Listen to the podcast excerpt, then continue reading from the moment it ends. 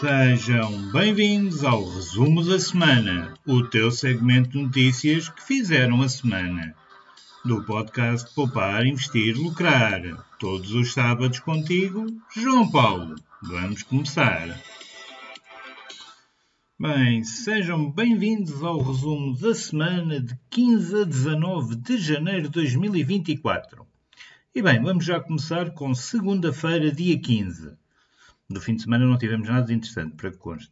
Aliás, a semana em si não teve assim muita coisa. Mas pronto, na segunda-feira ficámos a saber que as famílias mais pobres têm uma fatia cada vez menor na habitação. É triste. A participação das famílias mais pobres na riqueza em habitação no país está em queda desde há quase uma década e não vai além dos 15%.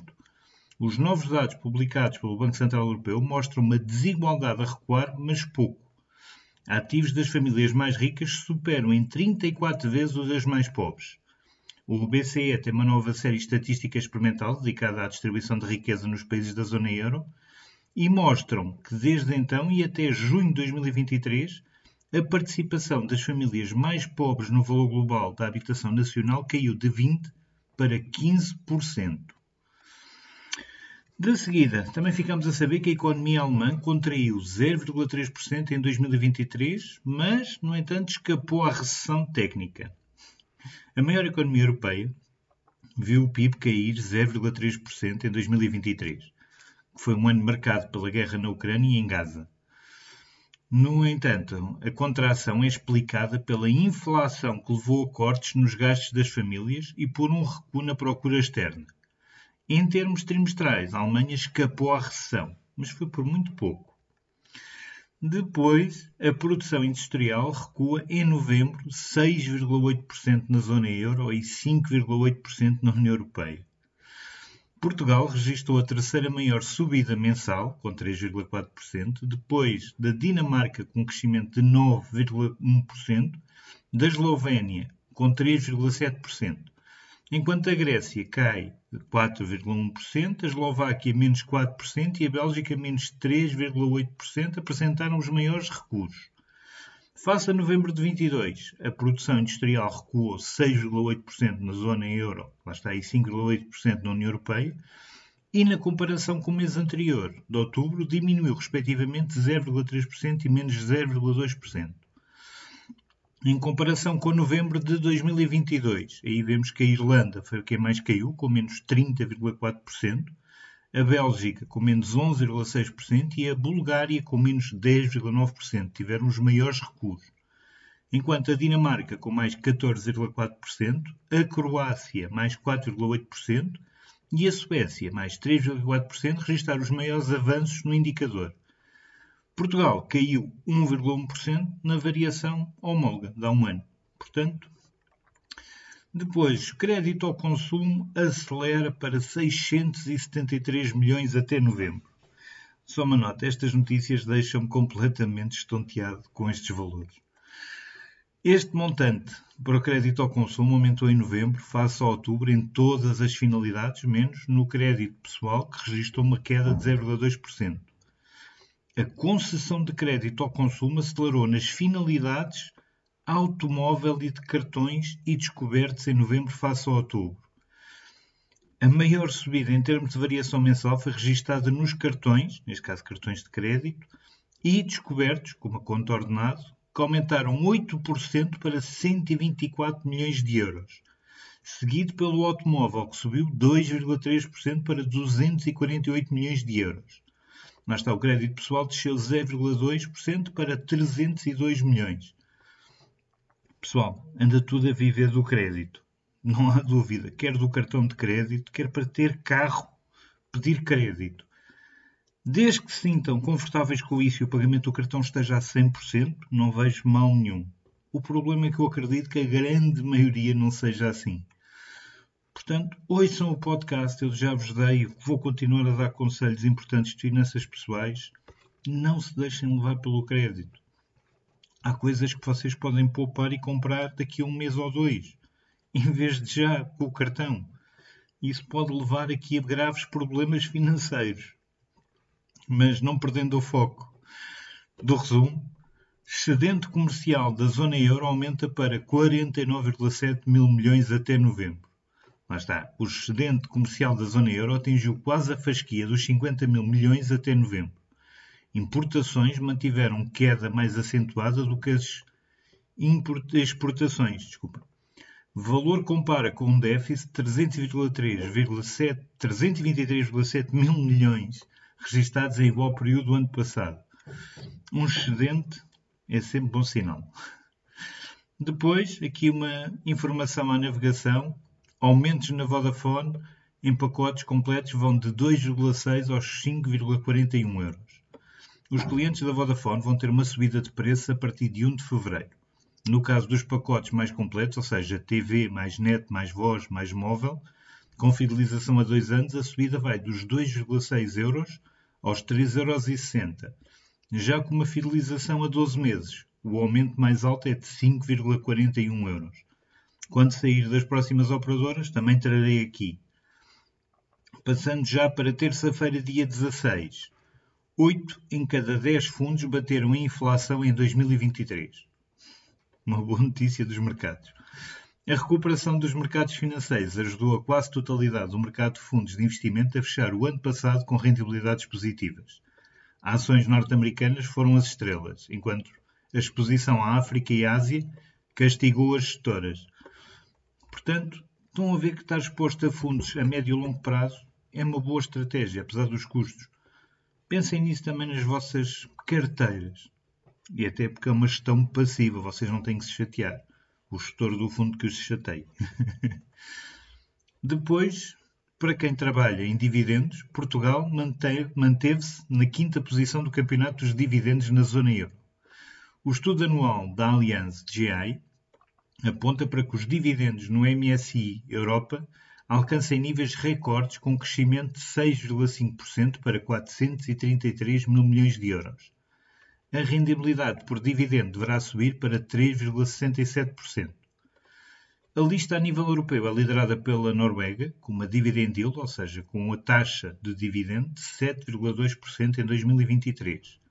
Seguindo-se a Áustria, com 6,27%, a Itália, com 5,43%, a Finlândia, com 4,80%, Espanha 4,70, Reino Unido 4,25, Suécia 3,67, Portugal 3,55, Alemanha 3,30 e Suíça 3,13.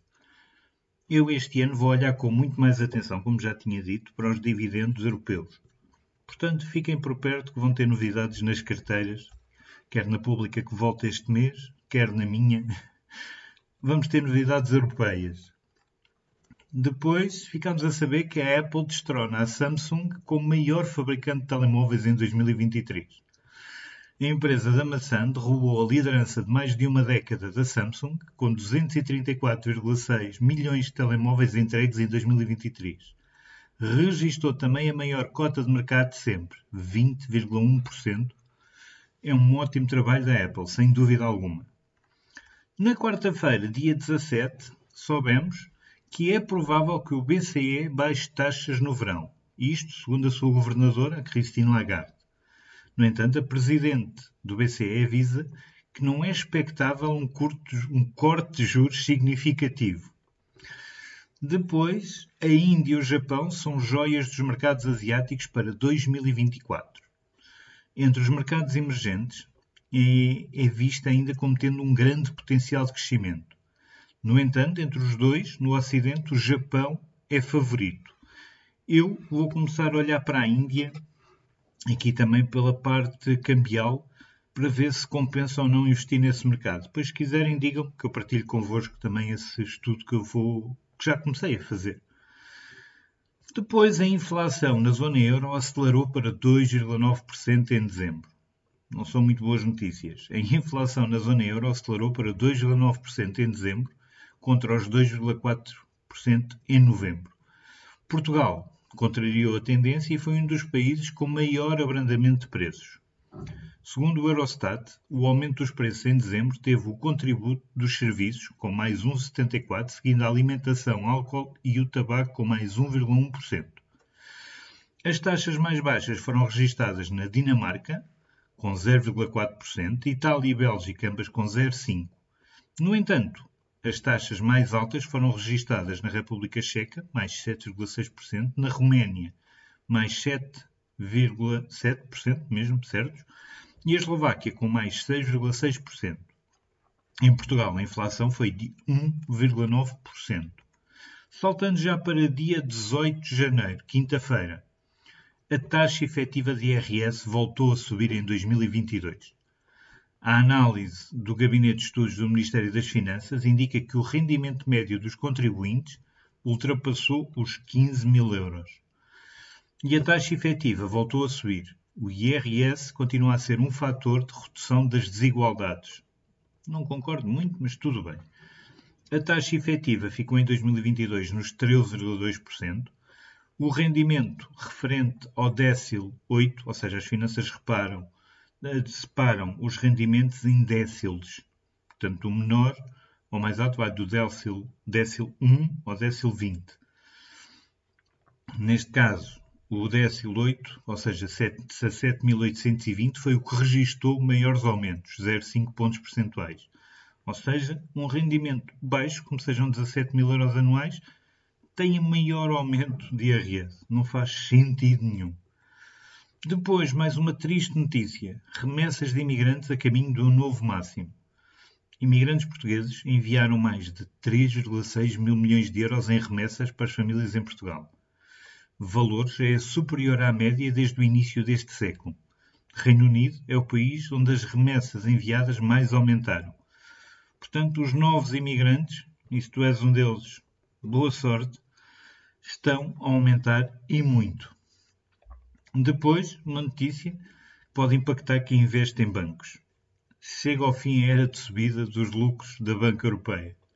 Isto segundo um estudo dos analistas da JP Morgan, avisam que é expectável a redução de taxas de juros que vai causar pressão sobre as margens financeiras do setor. Apesar de manter o preço-alvo e recomendações, no caso português, para o BCEP, também revém em baixa as projeções de resultados do banco. A justificação dos analistas está relacionada com o planeado corte de taxas do BCE, pois isso vai impactar diretamente as margens financeiras dos bancos e, consequentemente, os lucros por ação. O JP Morgan estima três cortes de juro, neste caso 25 pontos base cada, ou seja, 0,25 na taxa diretora, no segundo semestre deste ano para 3,25, bem como 5 cortes na mesma dimensão em 2025 para 2%. A previsão para o BCP é um earnings per share, ou seja, lucro por ação, de 0,05 cêntimos entre 2024 e 2026. Vamos ver, eles parecem muito otimistas na quantidade de reduções. Com a inflação a subir, vamos esperar para ver. Depois, uma notícia interessante: os novos ETFs de Bitcoin estrearam-se com corrida às subscrições. Desde que começaram a negociar, os primeiros 11 fundos negociados em bolsa no passado dia 11 de janeiro, o saldo de líquidos chegou aos 833 milhões de dólares. E apenas um dos ETFs registrou resgates expressivos. Em termos de volume de negociações, o iShare Bitcoin Trust, o IBIT, da BlackRock lidera a tabela com uns robustos 498 milhões de dólares. Já o Fidelity Investments viu entrar em 422 milhões de dólares no seu ETF. Valores engraçados. E agora, aqui a malta das redes sociais, o Reddit detalha planos para entrar em bolsa em março. A rede social está em vias de lançar uma oferta pública inicial, isto segundo a Reuters, isto dois anos depois de ter entregue documentos para um IPO confidencial. Vamos ver, isto com certeza nos próximos tempos vão sair mais informações, mas vejo até com interesse este, este IPO da Reddit. É uma rede social que também uso e acho muito interessante e com muito potencial. Já na sexta-feira, dia 19, ficámos a saber que a taxa de juros dos novos contratos de crédito de casa desce pelo segundo mês consecutivo. Novos contratos, atenção, não é para quem já tem. A taxa de juros implícita no crédito à habitação desceu pela segunda vez consecutiva em dezembro. No caso dos contratos celebrados nos últimos três meses, fixou-se em 4,342%. Nestes contratos, o volume médio da prestação também desceu. Portanto, boas notícias que o mercado já começa a incorporar as descidas da taxa de juros que se prevê. E para terminarmos a semana, uma notícia que eu achei curiosa e interessante: a venda de livros em Portugal teve um aumento de 7% em 2023. A maioria dos livros vendidos, ou seja, 34,1%, dizia respeito ao segmento infanto-juvenil, seguindo-se a ficção, com 32,3%, e a não ficção, com 30,2%. Espero que muitos desses sejam da área financeira. Passando já para o resumo dos mercados financeiros. O nosso índice português, o PSI, caiu esta semana de 3,43%, uma queda com estrondo, assim como a maioria dos mercados europeus. Já o nosso vizinho espanhol, o IBEX 35, caiu 2,34%. A DAX, bolsa alemã, caiu 0,89% e o Eurostock 50, as 50 maiores ações europeias, caíram 0,72%. No outro lado do Atlântico, o índice S&P 500 que engloba as 500 maiores empresas de capitalização nos Estados Unidos, subiu 1,1%, e o Nasdaq, o índice tecnológico norte-americano, subiu uns 2,15%. Muito bom. Já das commodities nas mercadorias, quem mais subiu esta semana foi o açúcar, com uma subida de 9,1%, o cacau com mais 6,48% e o café com mais 2,75%. Do lado das quedas, temos a prata, com uma queda de 2,48%, o paládio, com uma queda de 2,71% e, com muito estrondo, o gás natural, com uma queda de 23,97%. O gás natural anda numa roda viva de subidas e descidas. Parece mesmo uma montanha russa. Já no Forex, o euro-dólar caiu 0,47% esta semana. O euro-franco suíço o euro valorizou face ao franco 1,4%. O euro face à libra esterlina inglesa caiu 0,7% e o euro ganhou ao iene 1,79%. Aqui variações relativamente pequenas. Já as criptos, temos aquela montanha do costume. A Bitcoin caiu 3,34%, Ethereum caiu 3,7%, Cardano com uma queda de 6,82%, Solana com uma queda de 1,46% e terminamos com XRP ou Ripple com uma queda de 5,1%. E meus amigos, isto é as criptos. Tão depressa sobem, como tão depressa descem. E já sabes, se gostaste, não deixes de seguir o podcast. Se tiveres hipótese, deixa um ratingzinho para continuares a apoiar este projeto a crescer e partilha com um amigo a quem estes temas possam interessar. E eu, eu espero por ti já no próximo resumo da semana. Até lá!